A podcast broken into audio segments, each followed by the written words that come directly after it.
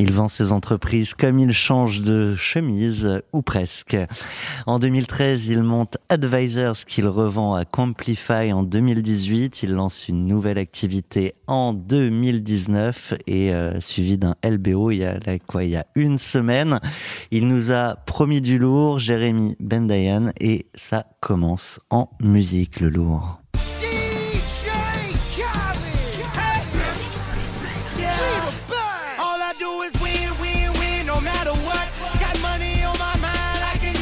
Tu me fais kiffer.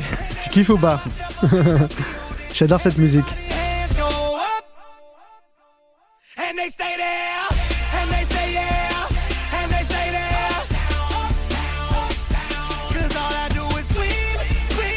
Ça démarre bien. Yes, c'est Bon ça. réveil matinal. C'est ça qu'on aime.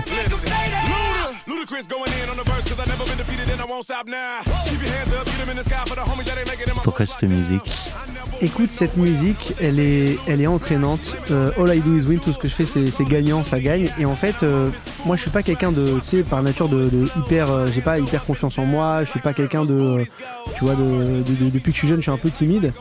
Et c'est vrai que cette musique, elle, euh, elle t'entraîne tout de suite. Elle te fait dire que t'es le meilleur. Tu vois que tu vas gagner, tu vas réussir. Et quand t'écoutes ça le matin, t'as une grosse pêche. Tu dis que tu vas gagner, tout ce que tu fais, ça va, ça va réussir. Et, et, et je me rappelle. Alors c'est une vieille musique. Elle a plus de, je crois, 15 ans. Je l'écoutais quand j'étais jeune, quand j'étais un peu timide. Maintenant, j'ai pris de l'assurance, mais je l'écoute toujours aujourd'hui. Ça me, ça me rappelle ces moments passés où, voilà, tu vois, j'étais un peu, euh, un peu plus timide, on va dire. C'était ta morning music C'est ça, routine. c'est ça. Euh, on, on va voir après parce que du coup j'ai déjà ta playlist. Tu vas rigoler. Et dès qu'on signait des clients aussi chez Advisors, mon ancienne boîte, on, on mettait cette musique pour se rappeler, euh, tu vois, pour, pour avoir la rage de vaincre. On disait, ok, on a gagné, euh, on enchaîne. Donc on est là ensemble avec mon compère euh, Renaud Granier Salut Thomas. Pour découvrir euh, la folle aventure de la vente d'advisors que tu as, parlé je crois déjà de ton associé euh, Franck. Yes. Alors c'est pas un associé, c'est presque un frère. hein. On se connaît depuis, euh, euh, plus de 10 ans maintenant. Et c'est un, un vrai ami, c'est un vrai copain. J'ai fait toutes mes aventures avec lui entrepreneuriales et je me vois pas aujourd'hui faire un business sans lui. C'est un peu ma femme dans le business, si on peut dire comme ça. Et je l'adore, tout simplement. Je vous propose donc de rentrer dans le vif du sujet, la revente Mhm. d'advisors donc à l'entreprise Quamplify. J'ai bien prononcé Exact. parce qu'à dire c'est pas évident. On est d'accord. Et à appeler encore moins. C'est dur pour les commerciaux. C'était dur pour les commerciaux aussi. Ouais, j'imagine. Alors, contactez-moi arrobase, alors bon, Q, W, A, M. C'est pas mal au Scrabble. Et donc, cette boîte, tu l'as revendue à 12 millions. Exact. Euh, on va découvrir aussi que tu as refusé une offre à, à 20 millions. On va comprendre Yes. euh, très vite pourquoi. Et euh, pour rentrer dans le vif du sujet, on va faire un petit flashback le jour de la signature. Tu te réveilles. Tout à l'heure, tu avais ta morning music routine, mais bon, ce jour-là, il y avait des petites nouveautés dans ta vie qui font que c'était ça. C'est moins excitant. Hein. C'est moins, c'est moins motivant. Moi, c'est mon quotidien en ce moment. Ouais, moi aussi, moi j'en ai. Ça motive, mais Ouais, c'est ça, sur une c'est autre ça. façon. C'est C'est c'est mignon les pleurs de Ouais. bébé quand c'est le tien. Alors par contre, pour les auditeurs, là, c'était pas très agréable. On est d'accord.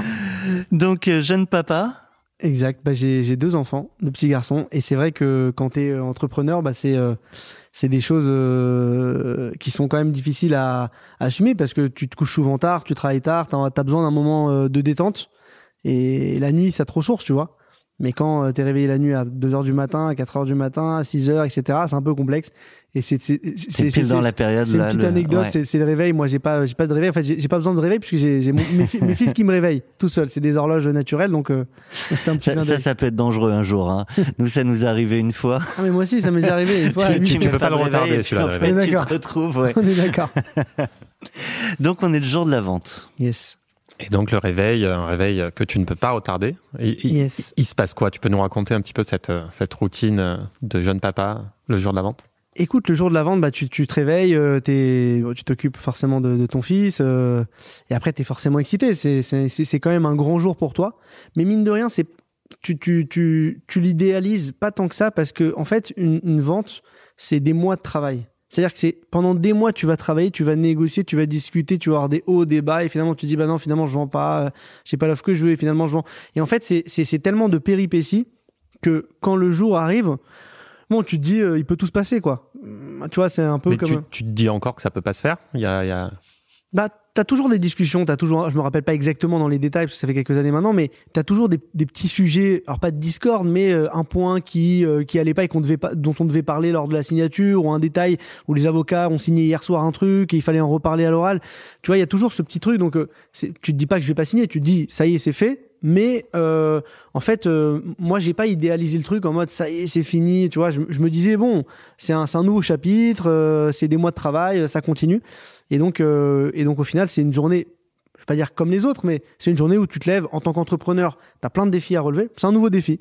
Tu te lèves et tu et arrives chez ton avocat pour signer. On a eu à ce micro des entrepreneurs où c'était un peu plus complexe le jour J, ils s'étaient raccroché au nez la veille. Je pense à lui de Vicuro notamment. D'accord. Ils ont eu quoi, pardon? Ils s'étaient raccroché au nez avec euh, le, repreneur. juste la veille au soir, minuit. c'est chaud. Des questions de droit de propriété qui n'étaient pas résolues le jour J. Donc, euh, D'accord. Lui, c'était suspense entier. Moi, c'était c'était moins folklore, mais du coup, euh, bon, t'arrives euh, jour de la signature, euh, grand bureau, sympa avec les avocats, et nous, ça s'est plutôt bien passé. En fait, on est tombé sur un, un repreneur qui est qui est un amour que j'adore, qui s'appelle Cédric Rény, et qui était hyper bienveillant, et, et qui est un mec, voilà, qui est qui qui a toujours voulu nous avoir avec lui, et, et je vous raconterai après, mais c'était pas l'offre la plus élevée en tout cas. Mais ce qui était ce qui était intéressant, c'est qu'il s'est battu pour nous avoir. Et, et il s'est même battu pour nous garder, c'est-à-dire que je, lorsqu'on a accepté son offre. Il était un peu en mode. Euh, C'est ça. il y avait la rage de vaincre. Il avait, il avait la, cette, cette, en tout cas, cette envie de nous avoir avec lui. Donc, euh, donc son offre était, était moins élevée mais euh, que nos autres euh, que, que l'autre offre qu'on avait. Mais il était euh, mais il était motivé pour, pour pour faire le deal avec nous.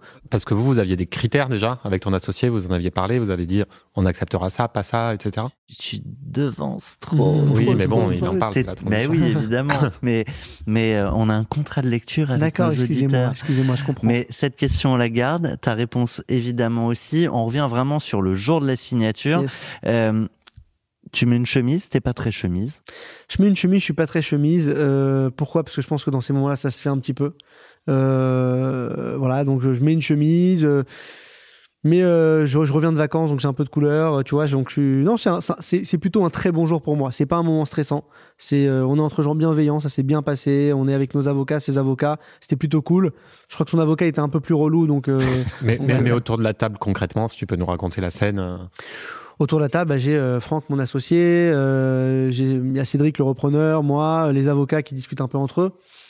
Et c'est assez simple, hein. on ouais. prend un papier, on le signe, on sourit, on fait une photo et. C'est une, signature, une signature électronique. Ouais. Euh, tu parles de papier. Alors, je, je, faut que je me rappelle bien on des choses, mais je crois qu'on a ouais. signé en papier un truc. Je me rappelle d'une signature papier. On a signé un, il y avait un mais truc pas à pendant signer. des heures avec des milliers de pages. Non, non, non, hyper, assez rapide. Je me rappelle de ça un copain à toi, je crois, qu'on a reçu à ce micro aussi, Vincent Klingbeil. Lui, il vient avec son stylo. C'est un fan de stylo. Toi, t'avais pas assez... Écoute, euh, moi, si tu veux, pour te, pour te raconter euh, la, la, relation que j'ai avec mon associé, mon associé, c'est vraiment le, le, le mec dans, dans, qui, qui, est plutôt sur la partie financière. Donc c'est vrai que c'est lui qui structure toute la partie deal chez nous, qui est dans la négo. Donc lui, forcément, il a beaucoup plus de pression que moi. Moi, je viens avec une attitude beaucoup plus détendue et je suis plus détaché parce que c'est pas ma partie. Et c'est vrai que dans, dans l'entrepreneuriat, tu as souvent euh, tu vois une relation avec ton associé de, de où chacun a ses responsabilités. Donc moi j'avais pas ces petites anecdotes, je, je, je, pourrais pas te raconter ces petits détails, ces petits moments croustillants parce que je l'ai vécu vraiment. Mais c'est c'est peut-être un peu ou c'est peut-être un blocage, tu vois, mais comme un, un jour normal. J'essaie de le prendre comme un jour normal. Ce qui s'est passé après, peut-être j'aurais des choses à te raconter qui peuvent être plutôt plus croustillantes, mais sur le moment de la signature, si tu veux, c'était pour moi un, jour comme les autres. Vraiment, je l'ai pas, euh, je l'ai pas, je l'ai pas euh, mystifié. Et, euh, et, et à côté de ça, tu vois, ok, j'ai pris de l'argent, je suis content, mais j'ai pas idéalisé le truc. Et sur sur cette partie-là, justement, on parle de, de, de, session de signature. Il y a un transfert de fonds qui se fait. Tu tu actualises ton ton appli bancaire. Est-ce que ça te fait quelque chose? Qu'est-ce que tu ressens à ce moment-là? Alors il y a Franck qui me dit putain on a reçu les fonds, il me montre le téléphone, il me montre la BNP, il me tape dans la main. c'est des trucs tout cons mais mais, ouais, mais ça c'était le compte de Franck, il fallait vérifier le tien. Non, c'est pas le compte de Franck parce que c'est le compte de notre holding commune. Okay. Et comme je t'ai dit que c'était Franck le financier, c'est Franck ah, qui gère Tout le monde n'a pas une holding commune, ouais, ouais. tu parlais de ta femme dans le business, c'est vraiment l'idée quoi. En fait, en fait Franck et moi on a une holding à deux. Et donc on fait euh, tout ensemble. Euh, c'est vrai que maintenant, comme on a des vies, euh, on est chacun papa, on a des, des, projets de vie aussi chacun. on, se pose la question est-ce qu'on va pas séparer un peu les holdings pour pouvoir faire un peu aussi ce qu'on veut. Mais c'est vrai qu'on a créé une holding commune, donc on, est on est lié dans le business, on se fait confiance, totalement confiance. Mais, à l'époque, juste pour finir sur cette partie, vous avez rien pris en perso, quoi. Full holding. Full holding, alors si tu récupères toujours un peu, tu te, tu te verses un peu de cash, tu payes, je, je, je sais plus s'il y avait la flat tax à l'époque peut-être, pas encore. Non on a dû, on a dû, on a payé nos impôts, je me rappelle plus combien, mais euh, mais on a récupéré un peu de sous et ça nous a permis de vivre, d'acheter euh, un premier appart, euh, vivre un peu mieux, mais on vivait déjà bien, on avait nos salaires, donc. mais la majorité en holding commune. Majorité en holding commune pour pour se dire ok, on va investir ensemble, on va essayer de faire fructifier, il faut pas qu'on s'appauvrisse, on a gagné des sous, mais il faut faut les conserver et et comment on va les faire fructifier, comment on va réinvestir. Alors ça, on n'oubliera pas d'en parler tout à l'heure. Ce mm. que je te propose, c'est de faire un vrai flashback. On va parler euh, de tout ce temps de négo euh, et, et, justement aussi de l'offre euh, à, 20 millions, je crois que vous avez refusé. Pour nous parler de toute cette période, tu as choisi.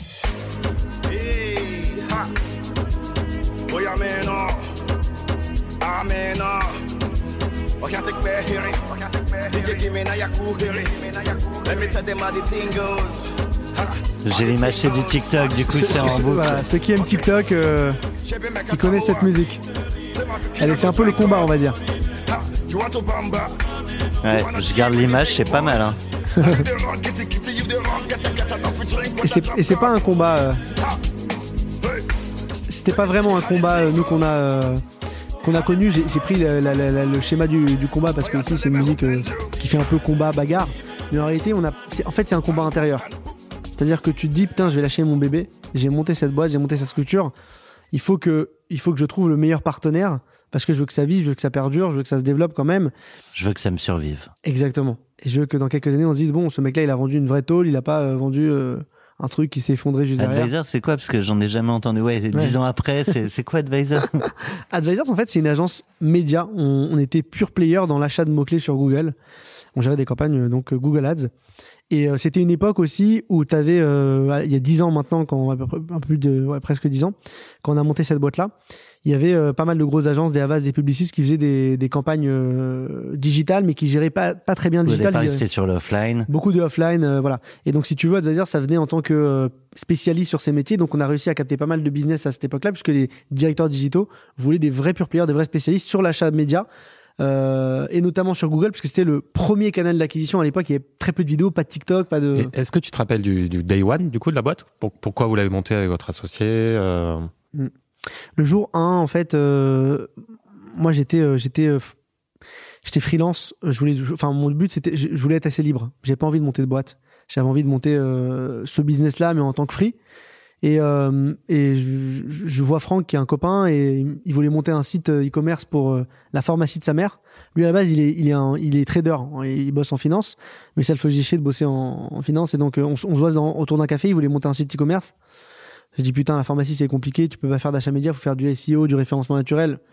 Ton projet est compliqué. Il me dit il en démord pas donc il veut monter le truc. Et je dis bon tu sais quoi? Moi j'ai envie de monter une boîte aussi. Viens on essaie de voir ce qu'on peut faire ensemble. Viens on s'associe. Et notre premier client c'est ta mère. C'est un peu l'idée. C'était presque ça. En fait, c'est je lui dis non, en fait, tu montes euh, ton site e-commerce de pharmacie, moi, on monte l'agence ensemble, et ce qui marche le mieux, on, pousse. Et finalement, l'agence a cartonné. Il a, il a jamais monté le site de sa mère d'ailleurs. qui lui en veut encore Qui lui en veut encore. Elle manque de visibilité, la pauvre. Hein. Karine, si, si tu nous entends, on t'aime. Euh, voilà. Mais euh, mais c'est comme ça. Et le jour 1, c'est un jour où on arrive à Pantin, dans une zone industrielle, pour le coup euh, assez assez assez dégueu. Euh, dans un bureau, il y avait des mecs qui vendaient du tissu, des trucs comme ça. Au deuxième étage, un petit bureau et on et on travaille euh, et on démarre on démarre la boîte. C'était votre garage à vous. Exact. Ah, c'est c'est c'est tu commences en fait t'es assez humble. Tu commences petit, on veut pas prendre des gros bureaux, on on commence petit et on a galéré à choper nos premiers clients parce qu'à l'époque on n'avait aucun réseau vraiment zéro réseau. Que tu démarres, t'as pas de réseau. Rappelle-moi l'âge que t'as à l'époque, 2013. 23 ans. Juste après, le 22, 23 ans, juste après la fac. Du coup, t'as pas de réseau aussi, t'as euh, le copain de papa, des trucs comme ça, mais ça te ramène un ou deux clients. Donc on se dit, ok, euh, qui sont les, les, annonceurs qui ont besoin d'achats médias sur Google? On va pas aller chercher les, les, les, les gros annonceurs. On, on, on, a commencé par les plombiers. Donc on a tapé sur Google plombier Paris. On a vu ceux qui étaient mal référencés en huitième page. On les a appelés un par un. Et pendant trois quatre mois, on a appelé tous les plombiers, les serruriers de Paris. On a signé un mec qui au final nous a jamais payé. Euh, tu vois, c'était le pire. c'était, il nous a planté. Bon, enfin bref. Et, euh, et donc ça, c'est le début de l'aventure. C'était un peu, c'était un peu galère. Et, euh, et, et, puis finalement, ça a démarré au bout d'un moment. À un moment, démarré. ça débouche. Au, au bout d'un moment, tu, tu trouves le truc. Et euh, on a rencontré Hervé Bloch, euh, que tu connais aussi, qui a monté fait. son événement Les Big Boss. On a, on a, on a, on a, on a fait des choses qui, qui ont été payantes et qui nous ont permis de construire ce premier réseau. J'ai l'impression, alors du coup, c'est un poke pour Hervé, mais qu'il il en fait des exits derrière les big boss. Ouais, franchement, franchement, Ouais. Hervé, il, est- il a, il a été bon. hein. Hervé, si, si je te raconte, euh, bah, Hervé, ceux, ceux qui le connaissent pas, c'est le fondateur de l'événement des Big Boss, qui est un événement assez lourd. Et lui, c'était Qui son. regroupe des prestats comme vous Exact. sur des sujets digitaux et qui les met en face de ce qu'ils appellent les big boss, qui sont les directeurs marketing, euh, Mm. notamment des grands groupes. Exactement. Donc, on qui permet alors, le pont pour construire le premier cercle. premier cercle, voilà, de, de clients, de réseaux. Et ce qui était très cool, moi, je racontais l'anecdote qui était, qui était assez drôle. C'est que, euh, enfin, drôle, je sais pas, mais on, vous me direz. Mais, euh, mais euh, quand, Tu quand, que je prépare des rires, euh, tu sais, des faux rires, comme dans les sitcoms américaines en fait, c'est pas drôle. Je sais pas pourquoi j'ai dit drôle, mais, mais euh, tu sais, euh, quand je, quand, en fait, euh, à la base, euh, petite boîte, donc Advisors, on était quatre employés au tout début, et dans le, dans ce bureau à Pantin. Et, euh, et, euh, et du coup, tu me fais rire. Il va le faire. hein. Et, euh, et du coup, euh, on avait euh, l'événement les Big Boss venait de se créer. Il y avait déjà eu un premier événement, mais c'était encore tout petit. Et Hervé Bloch était assez connu. Et euh, il m'appelle. Il m'appelle via, via un de mes contacts et il me dit, euh, il me dit voilà, il y a mon agence qui m'a, qui m'a, il y a Publicis qui devait venir, Performix qui devait venir, ils n'ont pas pu venir dans le SIA. J'ai été planté par euh, JWeb qui peut pas venir aussi. Euh, Est-ce que ça t'intéresse? On m'a dit que tu débutais, mais bon, j'ai un spot pour toi. Ça vaut 15 000. Moi, je démarrais, j'étais 15 000 balles. euh, Je les ai pas en Je vais fait. rappeler mon premier plombier. non, j'ai dit, euh, j'ai dit, euh, j'ai- alors je parle à mon associé Franck et j'ai dit, euh, Hervé, allez, fais-moi un prix et tout, euh, je te donne 7000 balles et je te donne 20% de tout ce que je signe. Tu vois, donc, euh, Ah, c'est- comme ça qu'il a créé le modèle de je Ouais, prends une on est les com. premiers à la perf. Ok. on est les premiers à la perf. Et, euh, et il me dit, euh, deal. Et puis, je parle à Franck, mon assos, et je lui dis, euh, et je lui dis, t'es chaud pour venir avec moi? Il me dit, oh putain, j'ai ma remise de diplôme, il y a ma grand-mère qui vient, je peux pas venir. C'est l'événement. Pardon. On va le garder celui-là. Donc il y, a ma- il y a ma remise de diplôme, euh, je peux pas venir à l'événement et tout, tu dois y aller seul. Et un événement du digital, je connais personne et tout, donc je serai. Donc moi je rappelle Hervé, je dis Hervé, euh, finalement il peut pas venir mon associé, 3005 et 25%, t'es chaud? Il me dit maman, tu me fais chier, allez vas-y, ok, d'accord. Et puis je me retrouve à cet événement et je me retrouve assis à côté de euh, directrice euh, Digital France d'Airbnb, euh, euh, Location, plein de gros annonceurs. Et en fait j'ai super bien signé, c'est-à-dire j'ai signé cinq annonceurs, j'ai été, je pense, pas mauvais. Et Hervé m'a dit putain t'es un, un bon prestat, les autres prestats ils galèrent à signer. Il a rentré beaucoup plus d'argent au final à la perf avec nous parce qu'on avait signé des gros contrats. Il me dit bah viens on fait un deal 100% perf. Et puis après j'ai signé avec Hervé un contrat 100% perf jusqu'à la vente de ma boîte qui m'a permis de con- construire ce premier cercle, ce premier réseau et permis aussi de développer, euh, euh, développer cette, cette entreprise. Et, et puis euh, Franck est, est venu derrière avec nous euh, aux, aux- aux suivantes. Tout à l'heure, tu parlais des, des gros euh, concurrents, euh, les principales agences, les plus grosses que tout le monde connaît, qui à l'époque aussi perdaient de l'argent, acceptaient de perdre de l'argent sur l'achat, l'achat média. Ce qui est plus le cas aujourd'hui, hein, mais Ouais, en fait, t'avais, ces- moi je me rappelle, je me rappelle plus du client, c'est une, c'est une grosse banque, mais ils avaient une agence et, euh, et cette agence en fait, elle gérait tout le offline. Et euh, pour la gestion des campagnes Google Ads, pour la gestion du online, euh, eux ils prenaient moins 2%. J'ai l'impression d'être dans un talk show américain, tu sais. C'est ça. Putain, je suis, euh... je suis Gad Elmaleh là, je me sens Gad Elmaleh. Euh, et, Pardon. euh, non, elle prenait, prenait, elle prenait moins, moins, moins 2% pour gérer le LADS. Donc nous, en fait, c'était facile de rentrer parce que t'arrivais. Alors c'était difficile de rentrer parce qu'au niveau prix, on était forcément plus élevé. Mais par contre, comme c'était très mal géré, on arrivait à, à faire nos trous. Ok. donc on comprend le contexte, on comprend comment vous grandissez très très vite. Ça bouge bien, ouais. Et à un moment, euh, il n'est pas question d'ailleurs de revendre la boîte, mais plutôt d'en racheter une. Ouais. C'est un comme peu ça en fait que l'histoire commence. Ouais, en fait, franchement, on se dit, putain, la boîte se développe bien, on est content, on a, on a construit un beau réseau, on a des très très beaux clients, on avait Tinder en client qu'on gérait dans le monde entier, c'était quand même lourd, et, euh, et d'autres en Ubisoft euh, en, en Europe, donc des très beaux acteurs. Et on se dit, bon, c'est le moment de grossir. Il y a un métier qui est très synergique avec le nôtre, c'est le SEO, le référencement naturel. Juste une parenthèse, vous vous faites approcher ou vous faites appeler pour des euh, un peu draguer On se fait draguer, je me rappelle plus par qui, mais on se fait draguer. On a de temps en temps des appels, des mecs qui nous euh, reniflent un petit peu, euh, tu vois, qui nous appellent, euh, des agences un peu plus grosses que nous, euh, des mecs dans le business. Prise de euh, température. Quoi. Ouais, des mecs. Si, si, je me rappelle, il y avait euh, un, un des mecs chez Full Six qui nous avait appelé, qui était très sympa, euh, qui a fait plusieurs âges avec nous, qui nous avait rejoigné nous, etc. Mais c'était un peu tôt. Et, puis on se dit, bon, on va développer. On a un super beau business, on va racheter des boîtes et on va racheter une agence de SEO, comme je l'ai dit. Et puis, euh, et puis euh, donc on rencontre euh, un gars qui est, qui est super, qui s'appelle Nouma Bouragé, qui a euh, le cabinet de conseil ICAP Partners, qui est une banque d'affaires. Et euh, on l'approche pour discuter avec lui euh, d'un rachat potentiel et de racheter une agence de SEO et on le brief. Puis finalement, il nous dit, mais les gars, vous avez un super bel EBIT, ça vous tente pas de vendre? Moi, je peux vous vendre assez cher. Donc, euh, donc tu peux euh, donner donc, les, les chiffres à l'époque, chiffre d'affaires. Ouais, ouais. À l'époque, le chiffre d'affaires, euh, alors, au, au moment de la vente, euh, je, au moment de la, au, au moment de la, de, la, de, la, de la- de la vente le jour J, on faisait à peu près 2,8 de, de chiffres et on faisait un très gros EBITDA, on faisait 1,8. Donc on est une très grosse renta. D'où euh, d'où la, la vente à, à 12. Exactement. Exactement. Et en fait, c'était, on faisait quand même un très bel EBITDA, donc ce qui était, ce qui était beau. On aurait pu vendre un Est-ce multiple qu'on rappelle quand même ce qu'est l'EBITDA pour... euh, résultat net avant impôt. Ouais. C'est le Résultat net avant impôt et la session se fait souvent sur un multiple débit, pas que, mais c'est une des données qui est prise en compte. euh, par- Yes, tu par peux vendre un multiple et souvent un industriel va te racheter, euh, euh, alors dans nos métiers, hein, entre euh, 6 et 8 fois les bits, alors qu'un fonds euh, de LBO qui fait euh, une LBO avec toi va te racheter sur des valeurs un peu plus élevées, va te racheter entre 10 et 12. Et, Et euh, Plus de 60% des bits, c'est énorme. hein. C'était énorme. Et ce, qui- ce qui fait qu'on n'a pas vendu sur une valeur non plus délirante parce que on avait un trop gros EBIT et forcément le racheteur, il se dit, il y a un risque quand même. Quand il y a un trop gros EBIT, ils vont devoir structurer à un moment donné, ce qui, ce qui est vrai après, puisqu'on a, on a structuré et, et la croissance de l'EBIT c'est- est moins forte. Oui, oui, tu, ils sont tu gagnes moment- en charge fixe et tu perds en Exactement. débit. Exactement. Donc, forcément, as, euh, le, le- le racheteur, il, il intègre ça en compte et donc le multiple va forcément baisser un petit peu. On n'aurait pas pu vendre 10. C'est pour ça qu'on a rendu un peu moins élevé. Je me rappelle plus du montant, mais je crois que c'est entre 7 et 8, un truc comme ça. Donc il vous dit, finalement, plutôt que racheter une boîte, c'est peut-être le moment de vendre. Exact. Et à ce moment-là, du coup, euh, Là, bah, vous dites quoi avec Franck, là? On se dit, euh, on peut la vendre 5 millions sur. On Mais viens, on va boire un café, on en discute ou vous êtes en phase ou Non, euh, je l'appelle. euh, il me dit, euh, ouais, je pense qu'on peut la vendre 5. Je dis, putain, c'est chambé, vas-y, euh, let's go. On y va. Et puis au fur et à mesure du temps qui passe, au fur et à mesure de nos discussions avec Nouma, on se dit bon, en fait, c'est plus Et puis que le 5. chiffre d'affaires commence à monter, les bits continuent. de- Exact, Voilà. ça prend un an au final une vente. hein. Quand tu commences à en parler et quand tu quand ça se fait, c'est presque un an de travail. Donc euh, donc euh, c'est aussi ça peut être aussi dangereux quand tu es entrepreneur parce que ça te défocus et donc euh, de ton business et donc tu signes moins et, et donc tu es moins dans l'opérationnel et donc tu peux mettre en vrai ton business. Donc nous si tu veux on, on, on voulait surtout pas ça. C'est pour ça que tu te fais accompagner par une banque d'affaires qui t'aide et qui te soulage. Et c'est pour ça aussi qu'il y a un des deux qui prend plus ce le lead rôle oui. C'était plus Franck qui, qui gérait la relation.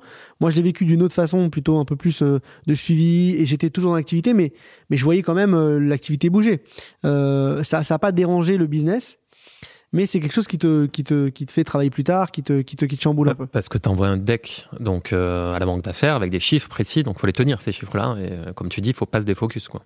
Exactement. Et, on, et, et tu mets des chiffres souvent, euh, euh, alors je vais pas dire euh, élevés, mais tu mets des chiffres euh, Doigt mouillé ou, ou optimiste on- on- tu mets quand même des chiffres optimistes. Pourquoi? Parce que ton but c'est de valoriser quand même ta boîte un peu de façon chère et donc tu vas pas être euh, dans tes dans tes dans tes perspectives. Tu vas te dire je, je mets quand même quelque chose d'ambitieux euh, qui est dur à atteindre, voire même presque impossible, mais je les mets.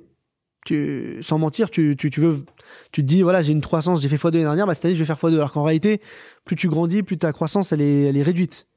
Et ben nous ce qui est fou, Est-ce que le risque, c'est pas d'atteindre du coup, euh, de ne pas pouvoir atteindre ce qu'on ce qu'on a dit et de pas tout toucher? C'est un risque, mais en fait nous ce qui est fou c'est que nous Ça vous a galvanisé. Eh ben on l'a fait, on les a- on l'a, on l'a défoncé l'objectif. C'est-à-dire que c'est pas qu'on l'a, on l'a réussi, c'est pas qu'on l'a atteint, c'est qu'on l'a vraiment défoncé. Je me rappelle plus des chiffres exacts, mais Yeah. on va la remettre cette musique, elle est bonne, hein. tu l'as kiffé, hein Et en fait, t'es J'ai changé galvanisé. de morning routine. Donc avec c'est les limites que tu te fixes aussi. Donc c'est Tu te fixes une limite et au final, tu la défonces parce que tu te tapes euh, et t'as- en fait, t'as peur, tu stresses. Quand t'es, euh, voilà, t'es, t'es dans le business, euh, je pense que toi aussi, euh, tu l'as connu. Et quand tu te fixes une limite et que tu te dis, euh, tu partages des trucs, ça t'engage aussi.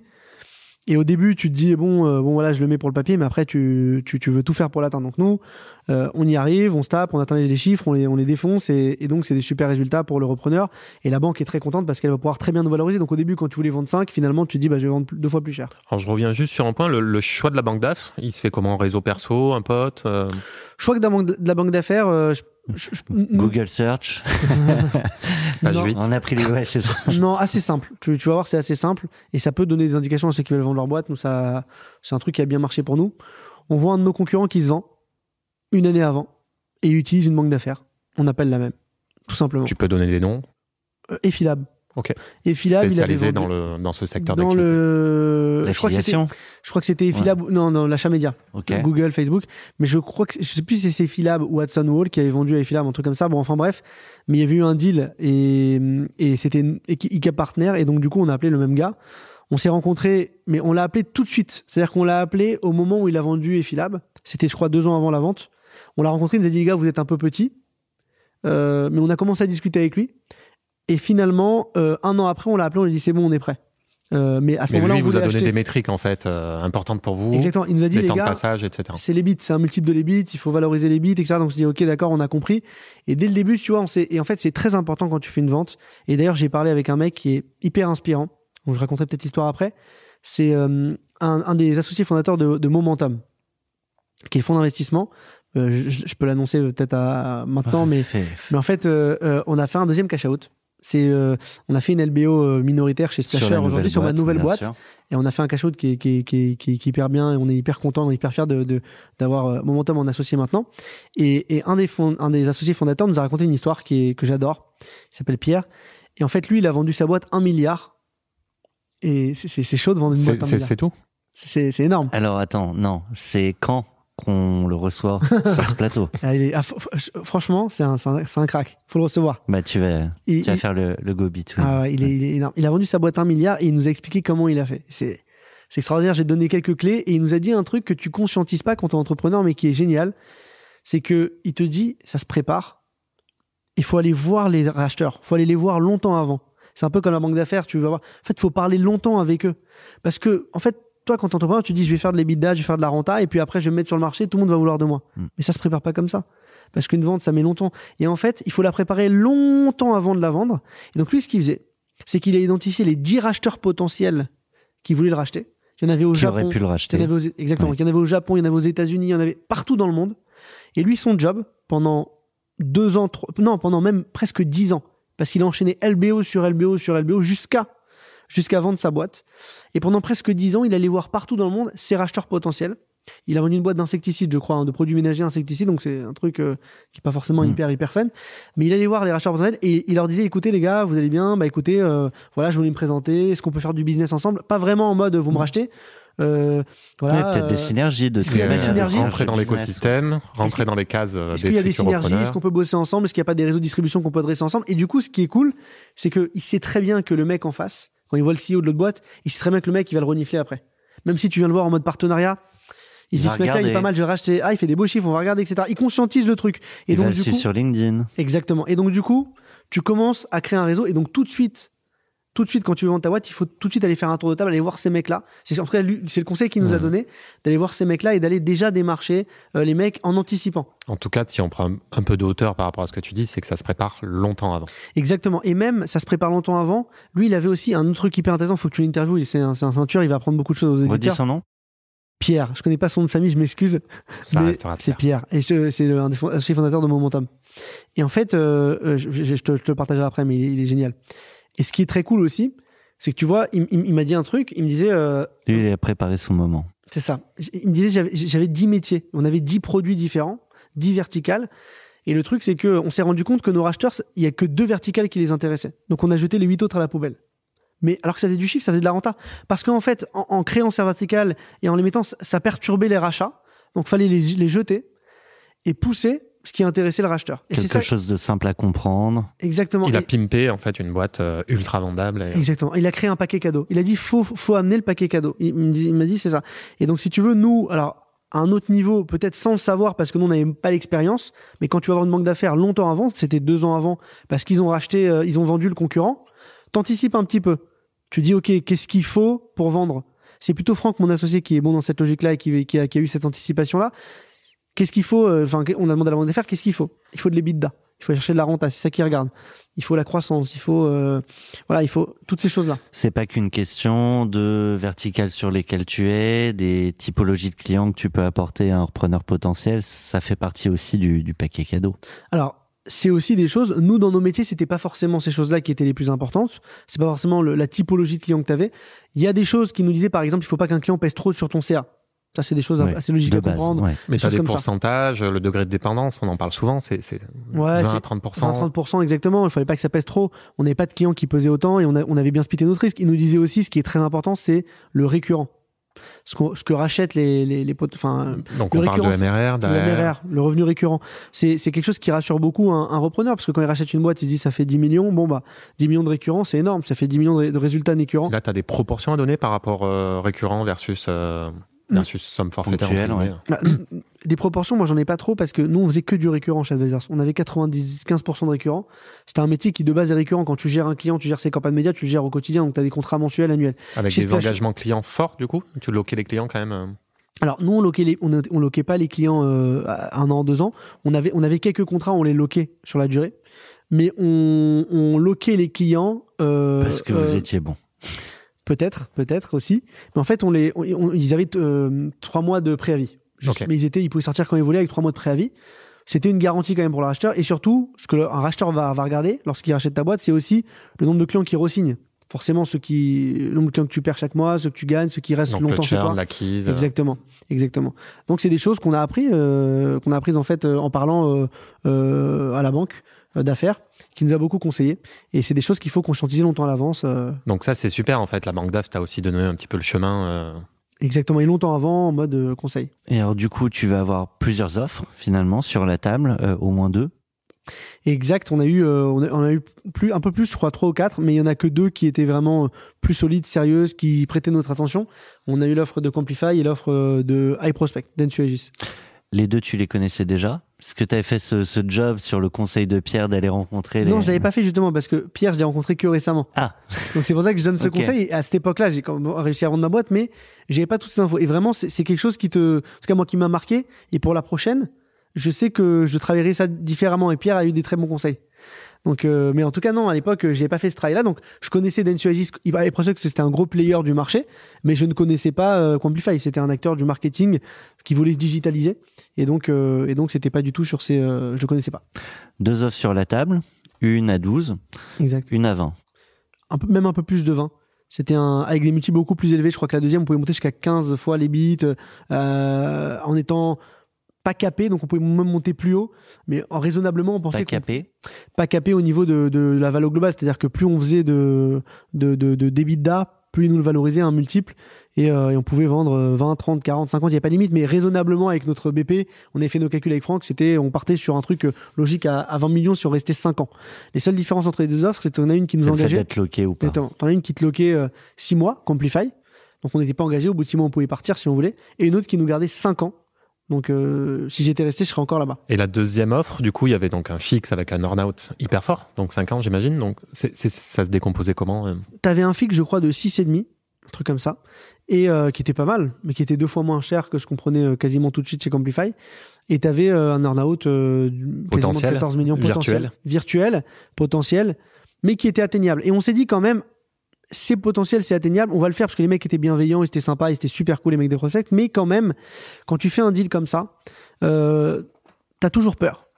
T'as un gros euh, qui te rachète, qui est énorme, euh, il te propose l'earn-out, alors il va, le, il va le faire, mais il peut se passer des choses où il, T'as il tient pas. 30% Tellement de fixe choses, et bien 70% Voilà. de burn-out. Voilà, il, il peut ne pas tenir le truc, euh, euh, il peut te mettre des bâtons dans les roues. Ils, ont, ils nous ont dit aussi qu'ils aimeraient bien qu'on gère tout le pôle SIA chez eux. C'était plus de 100 personnes, alors que nous, on était 20, on était 20. Et euh, parce qu'ils ont Ce qui peut te défocus aussi de ce qui l'objectif burn-out. Exactement. Donc, donc toutes ces choses-là, c'est des choses que tu te dis bon, c'est une très belle offre. C'est iProspect, c'est un très gros player. On peut aller très très loin, mais quand même 5 ans. 5 ans. Et 5 ans, tu. Et mon Franck m'a dit, mais Jérém, tu te rends pas compte. En 5 ans, on peut faire tellement de choses. On peut, on peut valoriser notre boîte tellement plus cher si on monte quelque chose d'autre.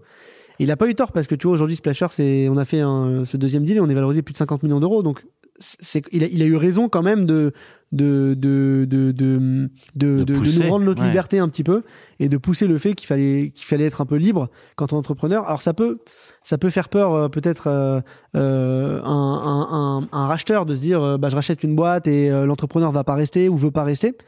Mais nous, si tu veux, pour donner un exemple, sur Complify, on était engagé six mois. Finalement, on est resté deux ans et on a failli prendre les rênes de la boîte avec Cédric Rény qui voulait sortir et qui voulait nous mettre euh, à la direction. On a négocié avec lui, donc on a failli rester. Donc au final, nous, ce qui nous intéressait, c'est le projet. Tu vois, c'était euh, mais d'être libre, libre du choix. Il y avait un premier sujet avec une garantie de cash tout de suite, et puis cette notion de liberté qui, Voilà. effectivement, elle n'a pas de prix. Alors, il y avait la notion de, de, de feeling aussi, t'en parlais tout à l'heure. Exact. Euh, c'est hyper important. Exact, ouais, le feeling avec euh, avec euh, Cédric Rény qui était un gars euh, qui était un gars mais les deux étaient très cool. C'est-à-dire que les mecs d'E-Prospect c'était des, des gars géniaux aussi qui avaient vendu leur boîte à E-Prospect, qui avaient fait un super earn-out en plusieurs de dizaines de millions d'euros et en fait on était un peu leur alter ego euh, dix ans après. Donc on se disait on voyait en eux un peu nos nos nos, Des potentiels, frères, tu vois, des grands frères. Donc on se disait ils l'ont fait, on va le faire, ils vont nous aider et tout. Donc euh, il c'était très cool et Cédric Rény qui est un mec extraordinaire qui était très sympa, très humain, mais c'est une plus petite boîte. On se sentait plus à l'aise, plus à la maison, plus libre en fait. Avec un ADN peut-être plus commun. euh, Exactement. Et quand tu es entrepreneur, voilà, je, je pense que tu as besoin de cette liberté, tu as besoin de, de maîtriser ce que tu fais. Et quand tu rentres chez les prospects, 12 000 employés, ou quand tu rentres chez Camplifax, Camplify, pardon, tu vois, c'est dur à dire, 200 ou, ou 300 employés, c'est euh, 200, 200, 300, je me rappelle plus du nombre exact, mais c'est- moins gros, c'est plus familial et t'as et, et, plus. euh, En fait, c'est la liberté que tu viens chercher.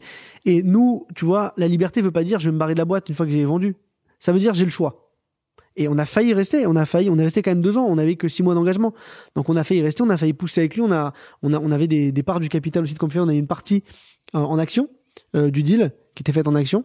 Euh, Avec obligation de rachat si vous partez? non, pas forcément. Pas. On avait, on pouvait partir et les, et les garder. On les a, on les a, on les a, on les a cédés il y a quelques temps, mais, mais, euh, mais, euh, mais du coup, c'est, enfin, en fait, c'est la liberté. C'est, le, le vrai mot entre les deux deals où t'as, où t'as un deal qui t'engageait vraiment parce que t'es pas libre quand tu dois aller chercher 70% de ton earn-out et te taper pour, alors que t'as un autre qui t'engage moins et t'as, t'as moins de pression. Euh, voilà. Ok. Donc il y a ces deux offres sur la table. Euh, donc a priori, même si on n'est jamais certain, euh, vous dites là ça y est, on vend. Euh, T'as annoncé ça comment à ton entourage? Alors, écoute, j'ai annoncé ça comment? J'ai envoyé une photo sur le groupe WhatsApp de la famille. Et, euh, et c'est un moment qui est quand même euh, et qui est quand même extraordinaire. C'est quoi la photo, pardon? Là tu parles après la signature. on fait la photo, Ouais. on fait la photo avec Cédric, euh, le repreneur et Franck, et t'envoies ça à la famille en mode ça y est, j'ai vendu la boîte. Et en fait, mes parents étaient hyper fiers. Je vais te raconter une petite une petite histoire euh, qui est assez qui est assez sympa.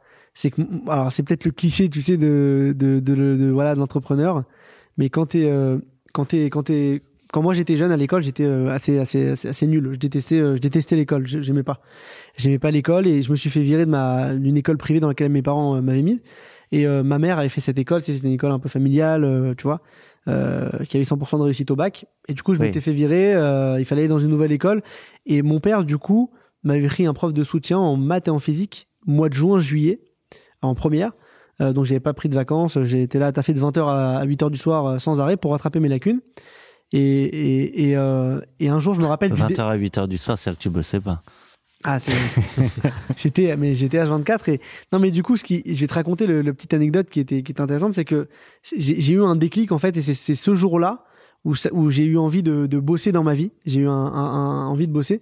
C'est, je me rappelle de, de mon père qui prend à part le prof. Moi, j'écoute derrière la porte et il dit, euh, voilà, euh, est-ce que mon fils, euh, est-ce que mon fils est, euh, est intelligent, est-ce qu'il comprend, euh, euh, tu vois. Ah, ça et fait là, mal. T'entends en fait fait que ton mal. père il pense que t'es un... t'es bête en fait. Tu te dis euh, ok euh, et en fait ça fait ça fait mal. Mais du coup moi ça m'a réveillé un petit peu. Tu vois tu te dis ok vas-y j'ai la harne j'ai T'as galvanisé pour la Voilà, suite. all I do is win tu vois. Et maintenant maintenant t'es dans cet état d'esprit et tu l'étais pas avant. Et jusqu'au bout de la vie. C'est ça c'est un peu l'idée. J'espère j'espère. J'espère jusqu'au bout. J'espère que tu perdras pas la, je perdrai pas la flamme, mais en tout cas, c'est à ce moment-là où tu vois où tu, où tu récupères une sorte d'énergie de de de, de et, et, et en fait ça m'a réveillé un petit peu et donc mes parents ils ont toujours eu avec moi c'était pas le vilain petit canard mais j'ai toujours été le tu sais le j'étais un très gentil garçon très respectueux très gentil mais j'ai jamais été bon à l'école tu vois et j'ai jamais été toujours bon cette peur Voilà, et euh, dans pour l'avenir de son gamin, voilà, bien ma sûr. mère et mon- mes, mes parents sont médecins, donc ils se disent, moi j'ai fait la fac, j'ai été à la Sorbonne. Ma mère, je me rappelle, m'a dit, Jérémy, fais tout ce que tu veux, mais ne fais pas éco-gestion à Tolbiac. Parce que pour elle, c'était, euh, tu sais, éco-gestion à Tolbiac. Dans, dans sa génération, en fait, la génération de mes parents, éco-gestion, euh, placard. éco-gestion à Tolbiac, c'était la génération. Et moi, j'ai fait éco-gestion à Tolbiac. Tu vois, j'ai fait, j'ai fait éco-gestion à Tolbiac, c'est, le seul truc qui m'a accepté après le bac. je te jure, j'ai pas, j'ai, j'ai postulé en prépa HEC, j'ai pas été pris parce que je venais d'une école, euh, euh, tu vois. Je- Donc en fait, mais tu, tu parles de la photo de la fin, ils ont suivi quand même l'aventure, la croissance, euh, le fait que la boîte allait super bien. Ouais, tu mais tu, leur en parlais de ça Ouais, ou- mais ils réalisaient pas, tu réalises pas quand t'es, quand t'es père et que t'as Hmm. vu ton fils qui galérait toute sa vie et au final, T'es qui a pas fait la fac et tout. est-ce qu'il Est-ce qu'il gagne vraiment de l'argent Ouais, Son truc, il a l'air de marcher, mais c'est quoi ce truc? Tu sais pas en fait. Et mes parents, Mm. ils imaginent pas, tu vois, ils sont médecins. Et, et quand tu vends, ils disent ah ok pas mal tu vois donc en fait tu en fait c'est t'es hyper fier t'es hyper fier parce que tu leur dis ok voilà j'ai j'ai j'ai fait un truc et là ça se matérialise enfin tu comprends pendant des années j'ai fait ça et et et, et, et du coup c'est c'est super moi tu vois c'est extraordinaire. Je reviens sur le, le deal, même si c'est d'abord Franck qui a, qui a géré les négos dans le dur. Euh, Est-ce qu'il y a eu des débats sur certaines clauses? Notamment peut-être aussi sur le, fait d'être loqué euh, six mois. Euh, c'est tout est venu du repreneur et puis vous avez dit banco ou? Mm, C'est venu du repreneur. Il y, a, sûrement eu des négociations. Je, je peux pas te dire lesquelles. Je sais que il y, y en a toujours. Je sais qu'il y en a toujours. Je pense que Franck pourrait être un bon invité parce qu'il aura peut-être plus d'anecdotes croustillantes sur les détails du deal. Euh, moi, je te dis, je suis plus la partie émotionnelle du truc. Euh, Fra- Fran- Franck, on se garde pour la LBO. Ouais. C'est ça. Et du coup, alors on parle de vous deux. Il y a, il y a les équipes aussi. C'est- C'était important pour vous. Vous étiez loqué que six mois en termes d'accompagnement des équipes, etc. 25 collabs à l'époque, je crois. Ouais. une vingtaine de collaborateurs. Alors, c'est hyper important pour les équipes et c'est un truc qui doit s'annoncer. Une personne Tu qui... t'en rappelles de l'annonce aux équipes? Ouais, je m'en rappelle et c'est un moment important parce qu'en fait, tu, tu dois leur faire comprendre que c'est génial. Alors que pour eux, ça va pas changer leur vie. Sachant que l'annonce est précession. hein. C'est Exactement. la fameuse loi Hamon. Exactement, ouais. Donc en fait, euh, tu, tu, eux, eux, si tu veux, eux, si tu veux, ils vont pas. euh, en fait, en fait, tu dois leur, tu dois leur, euh, tu dois leur annoncer que tu fais un deal et leur, leur, leur faire dire, voilà, c'est un truc génial qui va leur arriver. Ah, potentiellement, c'est des opportunités Alors, c'est des opportunités de, de développement dans le groupe, mais mine de rien, moi, ça change vraiment ma vie. Eux, pas spécialement. Et eux, c'est des changements qui peuvent être euh, dangereux. Tu vois, ils sont dans une boîte un peu familiale, ils vont arriver dans un truc plus gros, donc ça peut faire peur. Donc c'est un truc qui doit être annoncé. Donc ça s'annonce, ça se travaille. Et si tu veux, lors de mon premier deal, on n'a pas forcément partagé le succès, tu vois, financièrement parlant, avec nos équipes. On était plus jeunes, on n'a on pas pensé, on n'était pas en mode, bah, on va partager des actions à, à des gars de notre équipe ou partager du cash, tu vois.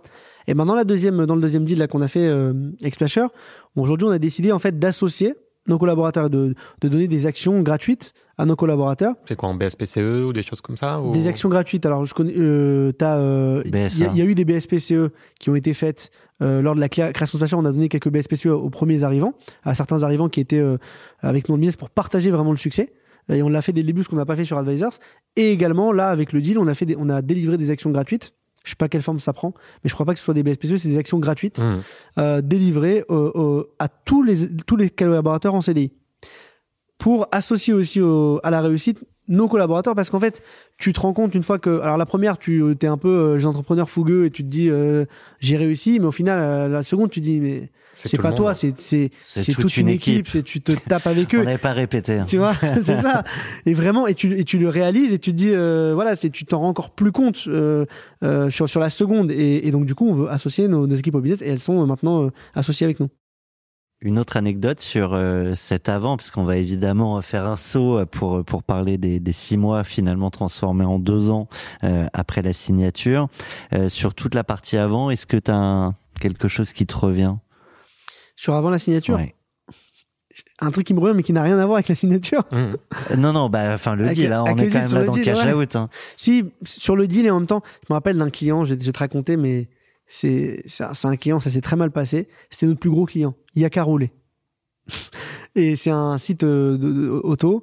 Et, euh, et en fait, euh, c'était notre plus gros client de l'époque. Et quand tu fais un deal, si tu perds un gros client, c'est chiant avant le deal.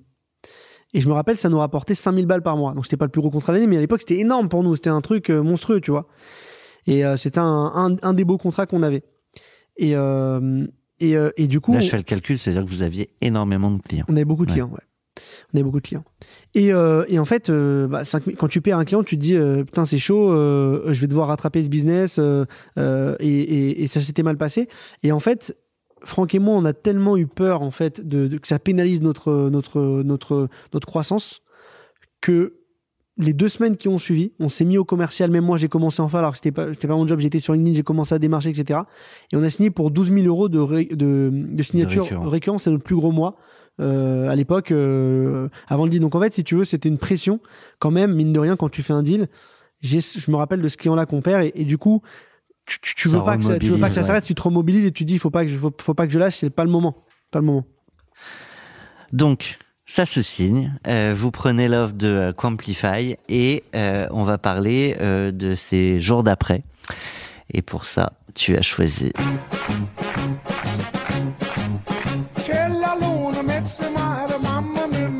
Très TikTok, hein. Mmh. Très TikTok. Moi, ça me rappelle le mariage de Don Corleone. C'est ça un peu. Pourquoi? Parce que quand tu rentres dans un dans une grosse boîte comme ça, chez la Luna, c'est un peu, euh, tu sais, je sais pas si tu connais le signe sur TikTok, euh, attends deux secondes, euh, doucement, euh, tu vois, à l'italienne. C'est prends ton temps. Alors que quand t'es entrepreneur, tu fais tout vite, tu bouges vite. Quand t'as une petite boîte, quand t'as une start-up, t'es dans la pression. Et quand tu et quand tu euh, et en fait quand tu euh, quand tu vas dans un gros groupe, t'as on te dit plutôt calme-toi, ça va doucement. euh, C'est plus dans une logique euh, de grand groupe. et C'est les deals ils se font en plus longtemps. La structuration c'est plus long. Donc en fait, c'est pas qu'on te coupe les ailes, mais on te dit voilà doucement, euh, doucement. C'est pas le même modèle. Et moi c'est vrai que quand je suis arrivé dans Camplify, j'ai tout de suite voulu tout révolutionner. Je vois une super boîte avec des gros clients. Ils avaient des gros clients sur un métier qui était complètement différent d'une autre et pas du tout synergique. Et moi, je m'engouffrais dans, dans m'engouffrais, pardon, dans le moindre recoin pour essayer de trouver la synergie. Parce que Cédric Régnier était convaincu qu'il fallait en faire. Moi, j'étais convaincu que ça pouvait le faire aussi. Et par contre, euh, le plus clairvoyant, ça a été Franck. Il me disait, mais tu perds ton temps. Il me dit, il me dit tu perds ton temps. Ça, on fera jamais de business avec eux. Ça, ça peut pas se faire. On est- on n'a pas de synergie. C'est très, très dur. Tu vas galérer. Et j'ai réussi à signer des clients, mais mais j'ai- galéré et j'ai galéré, c'était très dur. J'ai été dans toute la France, on a été, je me rappelle, à Bordeaux, à Montpellier, j'ai fait des rendez-vous, j'ai perdu mon temps, de l'énergie sur mon business qui lui était rentable pour chercher du business et des synergies où j'ai galéré. Et donc, Franck avait raison sur ce coup-là. Et- et au final, quand tu rentres dans une boîte, euh, alors le, le racheteur, il le faisait peut-être pas, il le faisait pas pour pour développer des synergies, il le faisait pour se digitaliser parce que lui, il avait peu de métiers où il était très digital, donc il voulait avoir. On était une de ses premières boîtes full digital. Vous n'avez pas Euh, été la première. non, il y en a une autre avant qui s'appelait Advertise Me, mais qui était dans le sud, donc on avait du mal aussi à développer des synergies. Mhm. C'était à Cannes, qui est une belle boîte euh, d'emailing. Et, euh, Et il y en a eu après. il y en a eu plein d'autres après qui étaient du coup très synergiques avec Advisors. Et, et notamment une boîte de SEO. euh, ouais, il a racheté d'autres boîtes. Mais, euh, mais, euh, mais, mais c'est vrai que, que en fait, euh, je sais plus ce que je voulais dire, mais. Bah, ça tombe bien. Non, Euh, mais je, je- je- je- voulais- je voulais Ouais. savoir si les rôles étaient euh, bien déterminés, bien précis, ou s'il y avait juste- c'était un peu vague. Est-ce que vous- on parle de l'accompagnement là Est-ce que c'était précis pour vous euh, ce que vous deviez faire, pas faire, etc. On devait développer notre boîte. On devait développer notre boîte, développer notre EBITDA, tenir notre, notre chiffre, notre bilan. Voilà, tout simplement. Donc, fallait le faire. C'était l'objectif premier, puisqu'en fait, comme je t'ai dit, le, repreneur n'a pas racheté Advisors pour euh, les synergies, mais plutôt pour de la renta, construire cette renta, développer son groupe et après pouvoir utiliser le levier bancaire pour Mais avec un circuit de décision qui est différent, il y a, il y a- il y a plein de trucs différents que, que, que la veille en fait. Donc, euh, Bien sûr, bien sûr, t'as- t'as des euh, de nouveaux de nouveaux collaborateurs, des nouveaux bureaux. Nous on était un petit bureau, et tu te retrouves avec 300 personnes, euh, des, des des des des moments de décision plus importants, du légal un peu chiant alors que nous on était plus plutôt léger. Euh, tu vois des plein de mécanismes qui au final structurent une boîte, mais qui qui toi en tant qu'entrepreneur peuvent te peuvent te restreindre un petit peu. Du coup, euh, l'intégration s'est super bien passée. Sinon, vous seriez pas resté deux ans au lieu des six mois. Vous étiez loqué. Vous avez vu pendant ces deux ans un certain nombre de boîtes aussi euh, rejoindre le groupe. Euh, côté repreneur, du coup, si tu te mets à sa place, comment on fait une bonne intégration? Comment on conçoit les synergies? Parce qu'on on- on n'a pas qu'un exemple à ce micro où finalement c'est complexe quand même. Bah écoute, nous des intégrations, on n'a pas eu l'occasion d'en faire étant donné que on est en fait on a aidé Cédric à racheter des boîtes, c'est-à-dire que on l'a aidé, on a identifié des cibles et il a racheté des boîtes, mais on, on venait de partir. Donc quand ça s'est matérialisé, on est parti. Donc on n'a pas vécu les intégrations, mais c'est nous qui avons initié les deals, les négociations, les discussions. Et on se plaçait en tant qu'entrepreneur avec la force de frappe du groupe en se disant ok on va racheter, on l'a aidé à faire ça.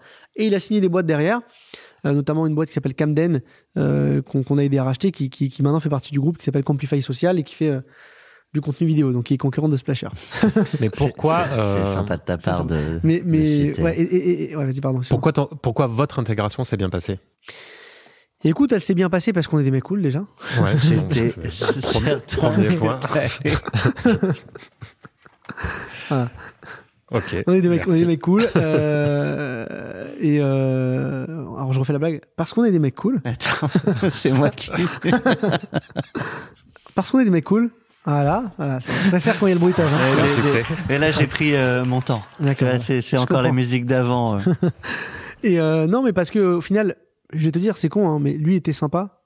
Et on était sympa aussi. Ça s'est bien passé. On a, on a des, on, on, on s'est très bien entendu tout de suite. Le, le du départ Le a continué. Le feeling est bien, est bien passé. Et en fait, quand t'as un bon feeling avec le mec qui te rachète et quand t'as pas une usine à gaz avec euh, 10 000 personnes, 10 000 employés, tu peux parler à ton boss, euh, au patron de la boîte et t'es dans le cadre de la décision et on décide ensemble. Ça se fait en bonne intelligence, c'est c'est super. Donc, euh, donc ça s'est bien passé parce que euh, lui était sympa, on était sympa, on était une petite boîte, c'est une petite structure quand même, 300 personnes, c'est petit. Euh, Il y a une fluidité de com entre les, euh, les voilà, ça se passe bien. euh, euh, c'est cool. C'est lui, il venait du sud, il habitait, à, il habitait à Aix. On faisait les, les comités de direction dans le sud, à Cannes, à Nice. C'était une ambiance cool, une ambiance détente. Donc t'avais, t'avais ce côté, euh, ce côté familial quand même, qui était, qui était bien. On, on, on s'est pas fait racheter par un, par un banquier, par, euh, par un mec, euh, tu vois, euh, avide d'argent du business. C'était un mec qui place avant tout l'humain. Et on s'est très très bien entendu avec ce mec-là. Et on s'entend d'ailleurs toujours bien. Je le vois pour déjeuner dans pas longtemps. Et donc ça s'est bien passé. Mais du coup, peut-être pour parler d'intégration, nous chez Splasher, on a, on a intégré une boîte qui s'appelle Sparkle. En fait, euh, on, a, on, a, on pour la première fois, on a euh, pas racheté une boîte, mais on a, en fait, on, ils venaient de se lancer, donc on les a intégrés direct au capital de Splasher. C'est une boîte qui s'appelle Sparkle, qui est spécialisée dans la, dans la création de contenu sur TikTok. Et, euh, et ça s'est également très bien passé. Mais pourquoi? Parce que je pense que c'est les mêmes conditions euh, qu'on a reproduit euh, lors de nos premières boîtes. C'est qu'en fait, c'est des gens sympas, bienveillants. Euh, et on sait, on, on- en fait, euh, je pense que ça fait tout quand tu t'entends bien avec les personnes avec lesquelles tu t'associes. T'as un bon feeling, ça se passe bien, envie il y a un bon d'avancer fit. ensemble. Voilà, t'avances bien et ça se passe bien. Et au final, euh, Sparkle, aujourd'hui, ça fait. Euh, alors, ça s'est créé quasiment un an et demi après Splasher, mais ça fait quasiment autant de chiffres que Splasher. C'est une vraie success story. Ils sont un des leaders sur TikTok. On accompagne des clients comme euh, WeSNCF, comme euh, Burger King, comme euh, LinkedIn, euh, euh, Planet Sushi, des gros acteurs. Et ils ont vraiment, ils ont une vraie légitimité sur le marché sur TikTok. On est euh, créatif partner TikTok. On est une des seules agences euh, dans, dans le monde à être, euh, à faire partie d'un programme qui s'appelle TTCX. On n'est que deux agences françaises dans le monde. Je crois qu'on est six dans le monde. C'est un programme où en fait TikTok euh, nous envoie des clients et paye pour euh, pour les clients. Euh, on a même TikTok en client. On fait des vidéos. On a fait des vidéos pour TikTok, donc C'est quand même ça. c'est quand même Ouais. lourd, Ça, c'est tu vois. Et On va vous expliquer comment ça marche chez vous. c'est ça, c'est ça. Tu vois, donc euh, donc quand même on est hyper légitime et euh, et donc c'est une intégration réussie. Tu avais choisi euh, Chez la Luna de, de Luis Prima sur Prends le temps. Je pense que ça fera une bonne transition avec la, la question d'Elena Haddad, banquière privée chez notre partenaire Neufis OBC. Bonjour Elena. Bonjour.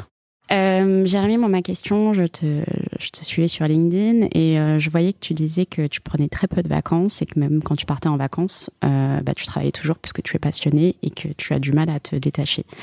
Donc, qu'est-ce que tu fais pour te détendre? Écoute, c'est une très bonne question. Mais je vais passer pour un fou. Il y a des gens, si tu veux, ils ont. Quand j'ai fait ce post sur LinkedIn, je me rappelle très bien. Ils sont moqués un peu de moi. Il y a eu pas mal de, de, moqueries sur Facebook et LinkedIn. Mais en fait, moi, travailler, ça me détend. Et tu vois, c'est-à-dire, ça me détend parce qu'en fait, je fais ce que j'aime. Je fais ce qui me passionne. Donc, je peux pas m'embêter parce qu'en fait, moi, au quotidien, je m'amuse. Et je vais donner un exemple tout con.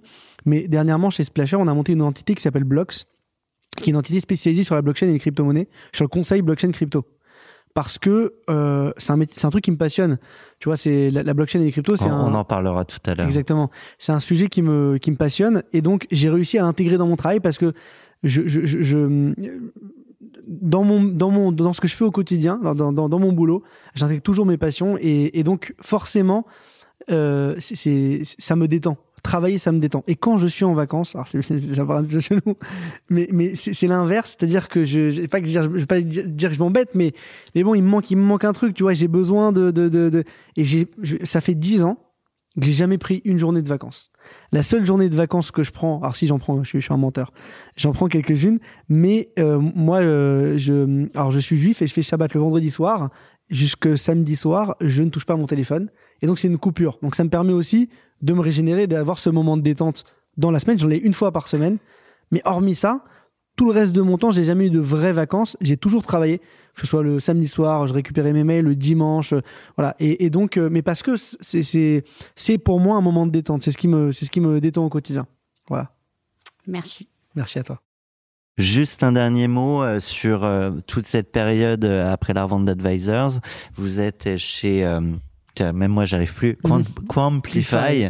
Euh, le moment où voilà les deux ans s'achèvent, c'est une question que, que Renaud aime bien poser, mais j'aime bien lui voler aussi. Mmh, Euh, quand, quand tu euh, pars pour la dernière fois, tu fermes la porte derrière toi et il y a, il y a quoi dans la tête? Quand tu quittes Advisors, Ouais. tu pleures. Ah, j'ai pleuré, moi. pleuré, Ah, j'ai pleuré. claques moi. la porte, il y a eu un peu de départ, il y a eu un cérémonial. Il y a eu, il y a eu un, un, un, un pot de départ, euh, tu te fais applaudir par toutes tes équipes euh, qui sont tes, tes frères, t'as grandi avec eux, tu vois, et tu pleures parce que t'es, c'est un moment euh, hyper émouvant, tu vois, c'est, t'es, t'es, t'es pas bien. En fait, tu quittes, tu quittes ton bébé. En fait, tu quittes tes, c'est même pas ton bébé, c'est tu quittes euh, des gars que t'aimes, des, des, gens avec qui t'as construit, qui, qui ont grandi avec toi, parce que nous, c'est vrai que quand on a monté Adversaire, on recrutait des stagiaires qui sont devenus des CDI, qui, qui ont grandi avec nous, donc euh, tu quittes tes, tes copains. Euh, et donc euh, c'est dur. Et tu vas lancer un nouveau business et c'est chose difficile donc euh, donc forcément euh, voilà c'est euh, tu pleures tout simplement. Tu pleures tout simplement. Et tu te dis euh, euh, et, et en fait tu repars tout de suite au charbon. Parce que nous derrière en fait on n'a pas eu de temps de pause tu sais il y a des entrepreneurs qui prennent euh, bah, euh, comme tu m'as expliqué un an de vacances euh, Ta femme est ravie d'ailleurs, qui pas pris de poste.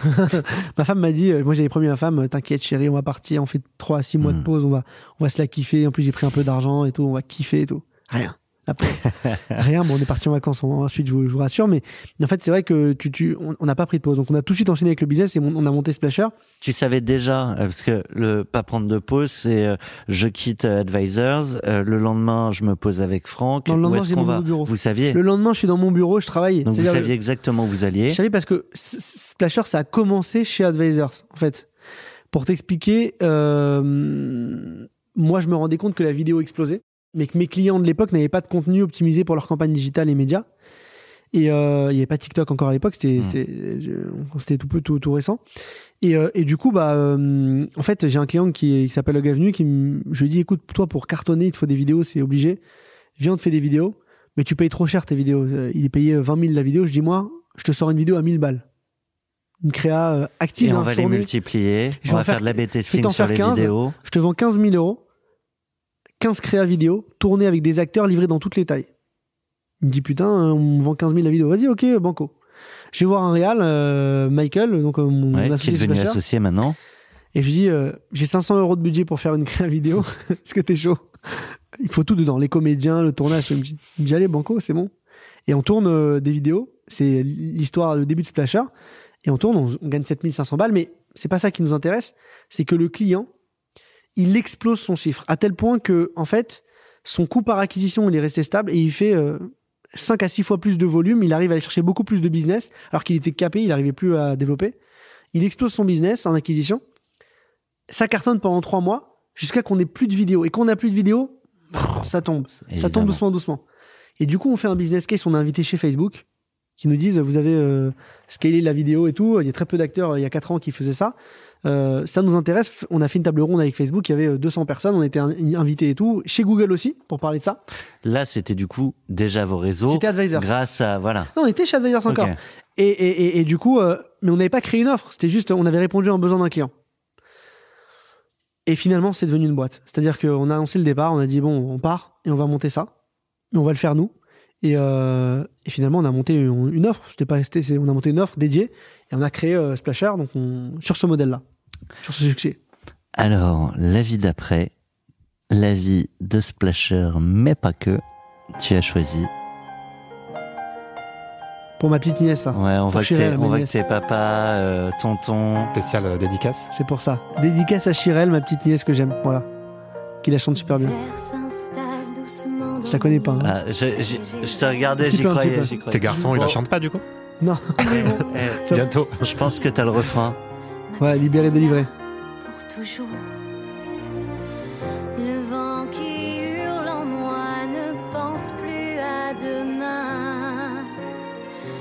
Il est bien trop fort, j'ai lutté en vain. Ça va bientôt T'es arriver. prêt? On attend, on. Renaud? Je l'écoute tous les soirs avec mon fils.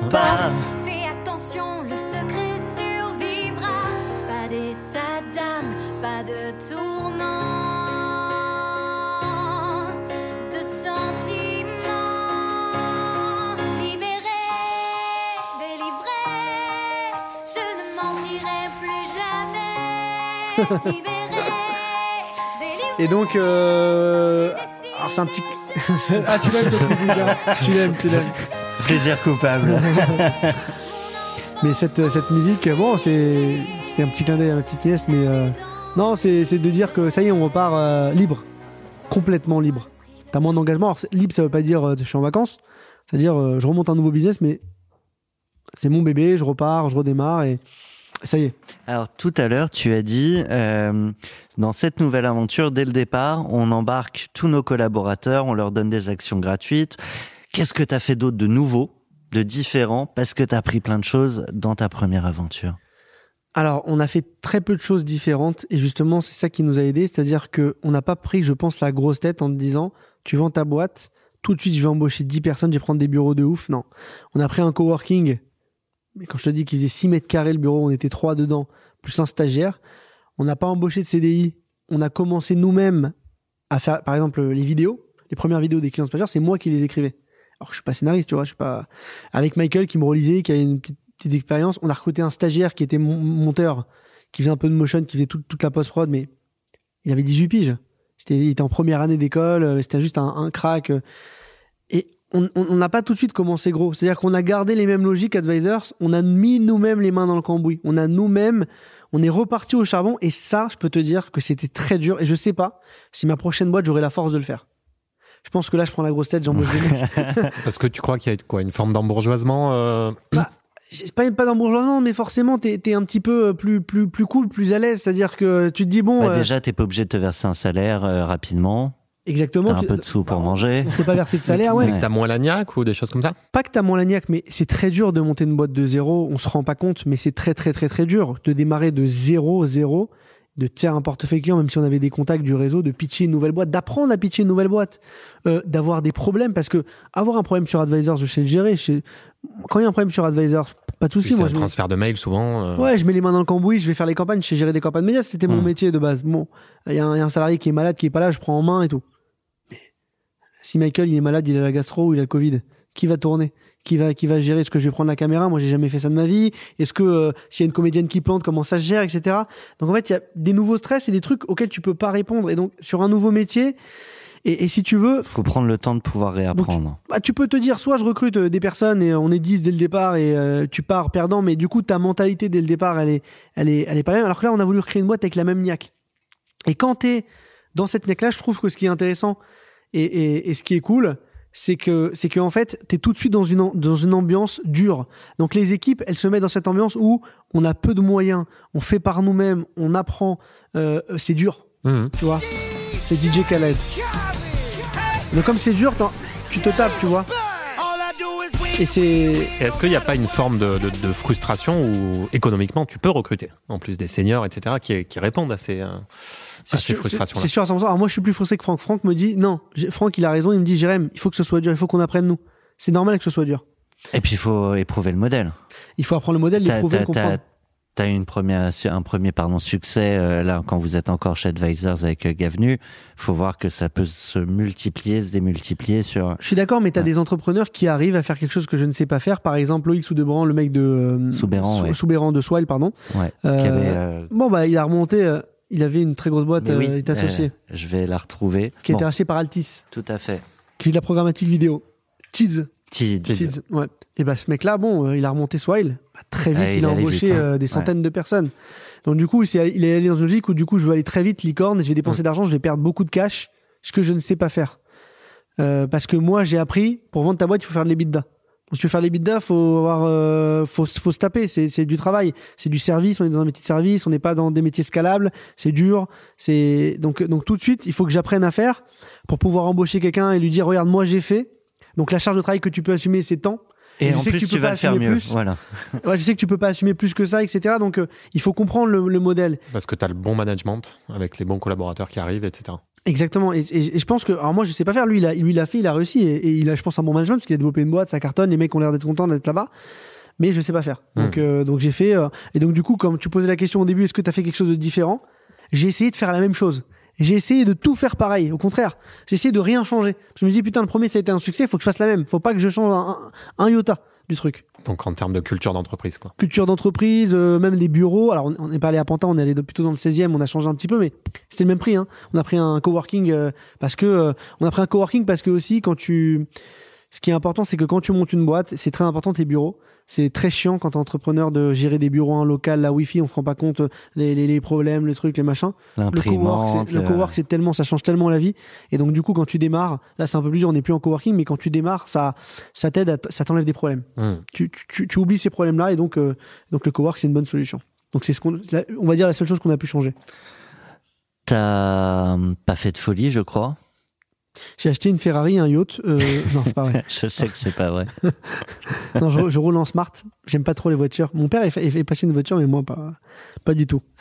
Et euh, bon, ta résidence principale. bah, je- Par contre, je crois, en fait, je sais, euh, beaucoup de Bitcoin, mais pas que. T'es un fanat de crypto-monnaie. D'ailleurs, euh, t'es une, t'es un influenceur sur TikTok et t'habites pas à Dubaï, ce qui est assez, euh, C'est ça, ça ce qui est assez rare pour être souligné. Ton, ton pseudo TikTok pour les euh, auditeurs assez facile. Jérémy d'ailleurs. Comment t'as trouvé ce nom? Écoute, j'ai- j'ai- j'ai beaucoup galéré. J'ai beaucoup galéré. Euh, mais mais, mais j'ai choisi celui- celui-ci. Et donc euh, là-dessus, euh, maintenant, tu, pendant un très long moment, t'as donné beaucoup de conseils sur l'achat, la gestion de ces cryptos? Yes, bah en fait moi moi si tu veux euh, très simplement euh, quand j'ai vendu Advisors, enfin euh, déjà avant, hein, pendant pen- pendant Advisors, euh, je me suis passionné pour les cryptos quasiment un an et demi avant la vente, en- vers 2000 2017, un an avant la vente 2017, j'ai commencé à investir le Bitcoin, je crois que c'était à 200 dollars. Et C'est combien maintenant? Plus de. Je, je regarde pas le cours parce que, en fait, pour moi, le bitcoin, c'est un moyen de me sécuriser face aux banques. Donc, je, m'en fous du cours.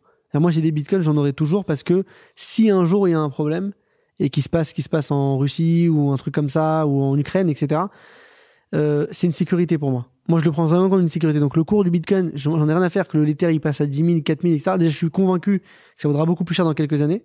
Ah, à l'époque, enfin moi, je t'ai- je t'ai connu une époque où quand même tous les jours, t'allais regarder Ouais. ton Ah portefeuille. ouais, c'est vrai, ouais, vrai. Mais aujourd'hui, je suis dans une logique différente. J'ai beaucoup de crypto, mais je les, je les garde et, euh, et, et j'investis euh, très régulièrement. Et quand je peux réinvestir, quand il y a un dip, quand le cours il tombe, j'en rachète parce que je pars du principe que. Et là, j'ai fait un cash out avec Franck. On est en train de placer une grosse somme encore parce que nous, Depuis la holding. depuis la holding, ouais.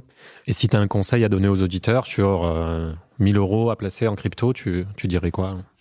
Alors 1000 euros à placer en crypto, euh, en fait, je dis 1000 euros pour moi, c'est pas 1000 euros, c'est quel est le, le, le, il faut que tu investisses une part de ton capital. Si tu as un million d'euros, bah tu mets 1000 euros, c'est trop peu euh, parce que ça split pas ton risque. Et quand t'as quand donc ça, ça 1000 euros, ça peut être tr- très peu ou ça peut être beaucoup. Ça dépend de l'auditeur qu'on a en face. Disons 10 000 alors. Non, mais dis- disons combien de pourcents Non mais même Ouais, oui, oui, en plutôt proportion, Pour, pour- pour En moi, le, proportion. le- je veux dire, c'est que le montant, il, il est pas forcément important. C'est plutôt euh, le pourcentage. Mais je mettrais plutôt, euh, et c'est ce qu'on va faire là avec Franck, c'est plutôt euh, 50% euh, Ah oui. en Bitcoin, 50% en Ethereum. Euh, c'est pour moi. On, on prend le capital global que tu as. Mm. Tu mets pas 50 et 50 tout en. non, non, sur ce que tu crypto. décides de placer en crypto. Non, Donc, non, non, mais non, du non, coup, quelle est la part de. La part, la, la part, je pense qu'aujourd'hui, euh, moi, moi à l'époque, je disais aux gens, mettez 5% de votre capital en crypto. Aujourd'hui, je dis, mettez 15%. On, on- on dit il faut mettre ce que tu es prêt à perdre. Tu es d'accord avec euh Non, parce qu'en fait, pour moi, le, les cryptos, c'est un moyen de te sécuriser face à la monnaie. Et il y a des gros problèmes de, de monnaie. On imprime, euh, on imprime du, du cash. Je te donne un exemple tout con, moi, qui m'a marqué. Et je prends pas du tout position dans la guerre face à l'Ukraine, euh, Ukraine-Russie. C'est pas, je suis pas du tout un politicien. Mais moi, il y a un truc qui m'a choqué, qui me choque aujourd'hui en tant que entrepreneur. Alors, je- peut-être je prends un peu un pari en le disant, mais tu vois, il y a des, il y a des Russes qui vivent hors de Russie. Et, euh, et, et on bloque leurs avoirs. On, on bloque leurs avoirs. C'est-à-dire qu'à la banque, ils peuvent plus euh, sortir d'argent. Parce que parce qu'ils sont proches peut-être de Poutine ou pas, mais en tout cas on décide parce qu'on estime que ça va avoir estime, une influence. et donc on bloque leurs avoirs. Moi je trouve ça hyper autoritaire et hyper dur de plus avoir le contrôle sur ton argent. À Roman Abramovich, qui est un entrepreneur, pendant des années, il avait avait Chelsea, on n'a Chelsea, jamais, ouais. on, on l'a jamais fait chier. Si on voulait le faire chier, si, on a dit bon, c'est un mec, peu importe, euh, moi je le défends pas, mais, mais si tu veux, on bloque son son argent, on l'oblige à vendre ses, ses activités. Donc aujourd'hui, ça te, ça te prémunit face euh, euh, à quelqu'un qui pourrait te bloquer ton argent. Ça te prémunit aussi face à une crise de l'argent, parce que demain, pour, pour rappeler aux auditeurs, s'il y a une crise euh, de, en, en banque, et il y en a déjà eu en 2008, il y a une banque qui a fait faillite, une banque les mêmes anglaise, les Brothers, Brothers. Bon, bah, t'es assuré jusqu'à 100 000 euros. Euh, moi, si j'ai vendu ma boîte 10 millions, il me reste 100 000 euros sur mon compte en banque. Bon, les autres vont, sont utilisés par l'État pour. Et en plus, tu parlais de beaucoup de liberté. Donc, c'est une forme pour toi de, de liberté, euh, Exactement. cette gestion décentralisée. Exactement. Exactement. Et moi, moi je, je pense qu'il faut aujourd'hui investir plus de ouais, 15 à 20% de son capital en crypto, mais sans regarder le cours. Te dire, c'est une façon de me prévenir face Et je parle crypto. Et sur un une proportion euh, 50-50 Bitcoin, Ethereum, sans aller sur des euh, monnaies exotiques. ou- Si, alors moi, si je suis un, un- alors si t'es passionné et que tu regardes le marché, moi, j'investis pas que sur du Bitcoin et sur de l'Ether, mais si tu connais pas, Bitcoin, Ethereum. Ne commence pas à te prendre pour un trader. Bitcoin, Ether, c'est ce qui te sécurise. Bitcoin, parce qu'en fait, c'est la seule crypto-monnaie où en fait, il y a plus le, tu n'as pas le, euh, le fondateur de Bitcoin, on ne connaît pas et c'est une monnaie que tu peux pas arrêter. Tu peux pas demain aller voir euh, Satoshi Nakamoto, le fondateur de Bitcoin, tu, tu sais pas qui c'est. La blockchain tourne toute seule. Donc c'est euh, géré par des particuliers, c'est une monnaie décentralisée. Donc ça tourne tout seul et ça ne s'arrêtera jamais. Donc le Bitcoin, si euh, voilà, ça existera toujours et si un jour le marché, euh, mon- euh, si un jour les autorités financières dé- décident d'interdire les cryptos, ils ne pourront jamais bloquer Bitcoin. Bitcoin existera toujours. Donc en fait, Ouais, mais tu pourras peut-être plus rien acheter avec ton bitcoin, C'est ce pas sera grave. l'échange. c'est pas Ouais. grave. Mais si, en fait, pour- pourquoi je te dis quand investis dans les cryptos, tu mets du Bitcoin? Parce que au cas où un jour euh, les autorités financières décident d'interdire les cryptos, toutes les cryptos vont tomber. Mais Bitcoin marchera toujours. Donc à un moment donné, les utilisateurs de Bitcoin, et il y en aura encore, et de plus en plus, c'est la seule monnaie qui tiendra face à une chute énorme. Et à côté de ça, euh, Ethereum, pourquoi Ether? Parce que aujourd'hui, Ether, c'est euh, c'est une blockchain qui est la plus utilisée. Et en fait, c'est tout tourne sur Ethereum. Toutes les applications blockchain tournent sur Ethereum, une majeure partie. Donc, euh, c'est c'est pour moi, Ethereum dépassera Bitcoin dans quelques années. Donc, c'est un truc qu'il faut avoir dans son portefeuille. Bon, on parlait de guerre et Merci pour cette Euh, petite parenthèse. Non, mais bon, c'est l'actualité. Alors du coup, ça fait une transition un peu étrange parce que j'avais pour, euh, je vois l'heure qui tourne et je voulais conclure euh, no- notre euh, super échange avec toi, euh, Jérémy, euh, par la question comment t'as fêté le deal? Donc sans transition pour le coup.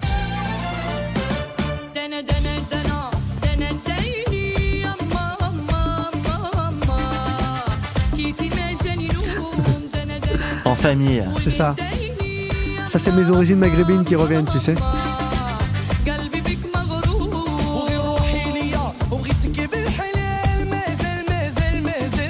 Tu vois, papa, j'ai tout compris. non, vous, avez, vraiment fêté ça avec Jérémy, euh, la famille, euh, ou, en, vrai, vous êtes allé euh, tout de suite sur la, la vie d'après et... Et ben, on idéalise euh, une vente, on l'idéalise, on se dit on va le fêter, mais au final, euh, Pas de Non. grosse soirée. pas de grosse soirée du tout. On est resté les pieds sur terre. On a euh, sûrement fait un dîner avec ma famille, mais euh, mais tu sais nous, on se retrouve tous les tous les vendredis soirs en famille avec mes parents et donc euh, on le fête si tu veux toutes les semaines. Donc euh, donc c'était un, mo- un moment en plus de fêter quelque chose, mais pas vraiment de, de moment spécial. Euh, cette musique parce que c'est une musique de joie pour nous. Tu sais quand quand on se marie, il y a souvent cette musique qui tourne au mariage, qui est un peu rigolo. Donc c'est le moment un peu euh, familial. Donc quand je mets cette musique, je pense à la famille. que la teuf. C'est ça. Voilà. Donc, euh, quand quand j'entends cette musique, je pense en fait, si tu veux, à ma famille. Donc je me rappelle que j'ai dû le fêter, mais je peux pas te décrire un moment parce que c'est pas quelque chose qui m'a marqué, parce que j'ai tout de suite enquillé sur une deuxième activité, un deuxième truc, en me disant bon, il y a eu le premier, et aussi c'est de se dire quand tu fais une vente, euh, est-ce que je réussirai à faire une deuxième? Est-ce que je suis vraiment bon? Pour en faire une deuxième Est-ce que je suis, tu vois, j'en ai réussi une, mais est-ce que c'était pas un coup de bol? Donc tout de suite tu te Pour le challenges coup, en on a déjà un élément de réponse. bah ouais, mais mais c'est pas fini, c'est pas fini. Et, euh, alors c'est c'est cool ce qu'on a fait, mais mais du coup tu te challenges et toujours aujourd'hui, est-ce que tu pourras faire plus? Et moi j'ai un rêve, j'ai un rêve. Je, je- je te partage mon rêve Ouais. après. Je te le partage ou Maintenant. pas Tu veux le savoir? Ah oui. Ah, Je le dis devant tous les après- auditeurs après, de- Attends, je, devant- je le dis devant les auditeurs de Cash Out. Ouais. Ma prochaine ma prochaine euh, boîte vas-y. ce sera un club de foot. Ok. Ce sera euh, un club de foot et j'ai un rêve parce que moi je suis un supporter parisien. Je suis un supporter euh, du PSG depuis que je suis petit, mais, mais j'ai une frustration de voir le, le Qatar euh, qui a racheté le PSG, qui a détruit, si tu veux, l'ADN parisien. Moi, quand j'allais au stade avec mon grand-père quand j'étais petit, je voyais les, les, les joueurs de foot, les, les, les joueurs formés à Paris. J'ai connu les moments difficiles avec euh, le sauvetage de Ligue 1 avec Amaradiané, euh, contre Sochaux, etc. Je suis un vrai supporter parisien. Et là, le Qatar, le, le PSG d'aujourd'hui, si tu veux, il me... Vas-y, excuse-moi Non, vas-y, vas-y. en fait, il manque cet ADN. Il manque cet ADN de, en fait, de- de d'entreprise. Il manque, il manque cet ADN de, si tu veux. En fait, ils ont, ils ont créé une entreprise, mais ils ont perdu l'âme. Il y a plus d'âme à Paris. Et c'est un peu comme quand tu montes une boîte, tu crées une entreprise, tu crées, tu crées, essaies de créer une âme, de, d'impulser quelque chose. Et ils ont tout perdu en injectant de l'argent. Et j'aimerais créer un club. Moi, c'est mon ambition, c'est de racheter un club de Paris. Le Racing Club de Paris en Division 5, par exemple T'as le Red Star, t'as le Paris Et- FC. Et de le monter en. Ligue 1. Mais j'ai une règle.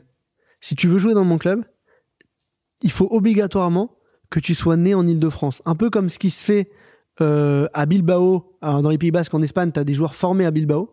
Et ben, je veux la même chose, un club parisien par des Parisiens. Et qui va remporter la Ligue des Champions? C'est sûr. À 100%. Non, je déconne.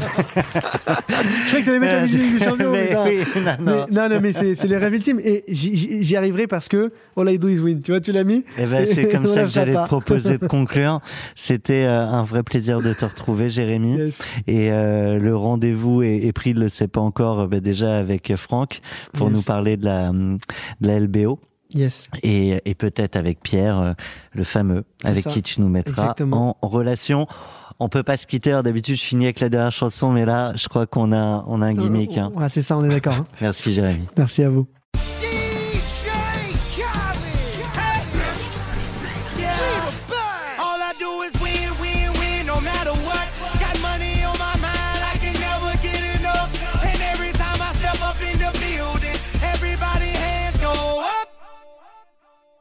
And they stay there, and they say yeah, and they stay there. Cause all I do is win, win, win. And if you going in, put your hands in the air, make 'em stay there. Luda, Ludacris going in on the verse, cause I never been defeated and I won't stop now. Keep your hands up, get them in the sky for the homies that ain't making it and my folks locked down. I never went nowhere, they saying loot is back. Blame it on that contour. The hood call it Ludiac. And I'm on this foolish track, so I spit my foolish flow. My hands go up and down, like strippers' booties go. My verses still be serving, tight like a million virgins. Last time on a college remix, now I'm on the original version. Can't never count me out, y'all better count me in. Got 20 bank accounts, accountants.